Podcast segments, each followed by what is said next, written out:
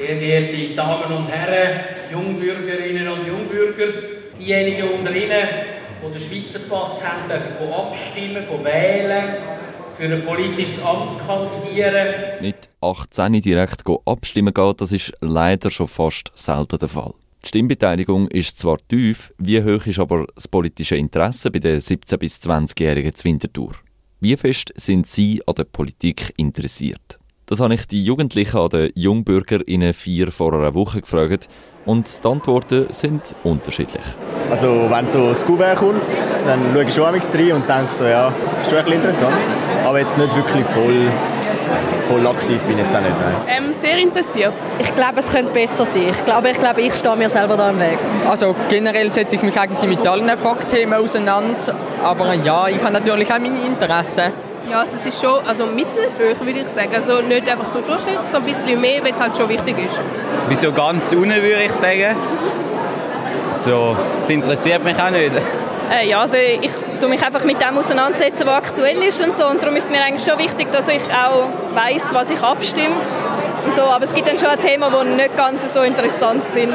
Jetzt für mich einfach als Person.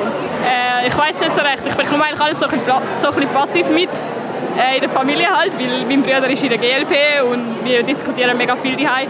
Aber ich glaube, es, also ich habe sicher noch Luft nach oben immer. Gewisse sind mehr interessiert, andere weniger. Gewisse würden gerne mehr über das politische Geschehen erfahren, fühlen sich aber nicht wirklich angesprochen.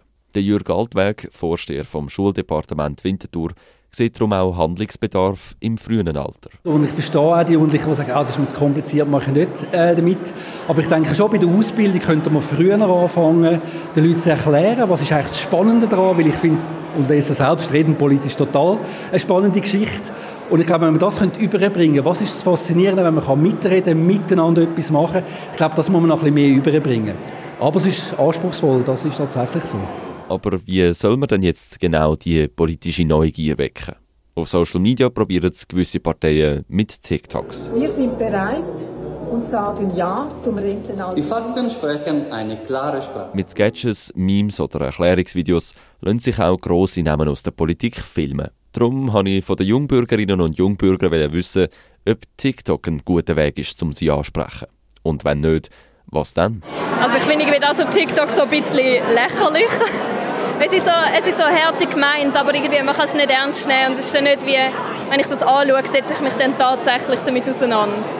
Ich finde, Spotify-Werbung wäre vermutlich am besten, weil es gibt so viele Leute, die kein Abo haben und dann die ganze Zeit die Werbung durchlassen. Und da, ich, da höre ich halt einfach immer zu. weil Ich denke, ah ja, stimmt.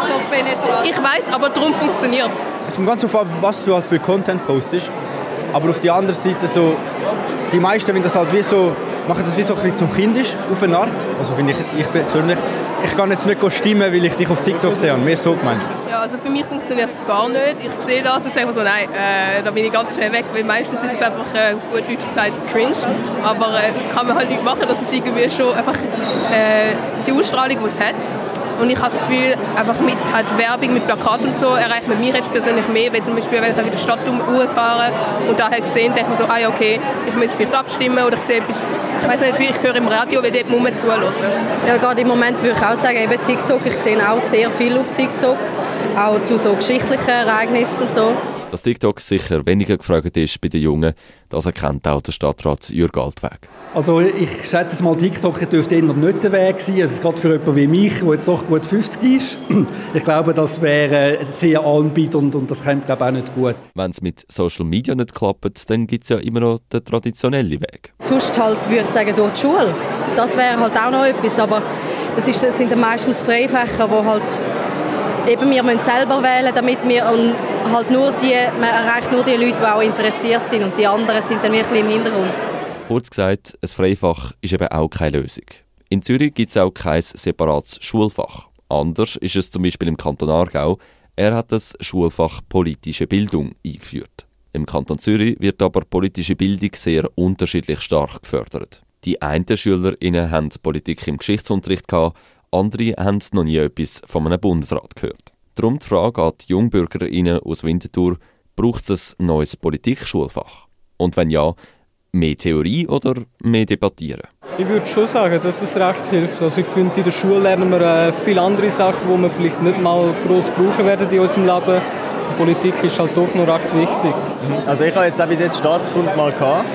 Aber so diskutiert haben wir jetzt nicht und ich glaube schon, das ist schon eine gute Idee. Mal. Äh, ja, also ich hatte es im Gimmi, so ein bisschen, aber das Problem war mehr der Lehrer, gewesen, der Staatskund halt. Man hat einfach seine politische Meinung ganz klar durchgesehen und er uns dann gesagt hat, welche Partei er wählen ist so ein bisschen problematischer geworden für uns als Klasse.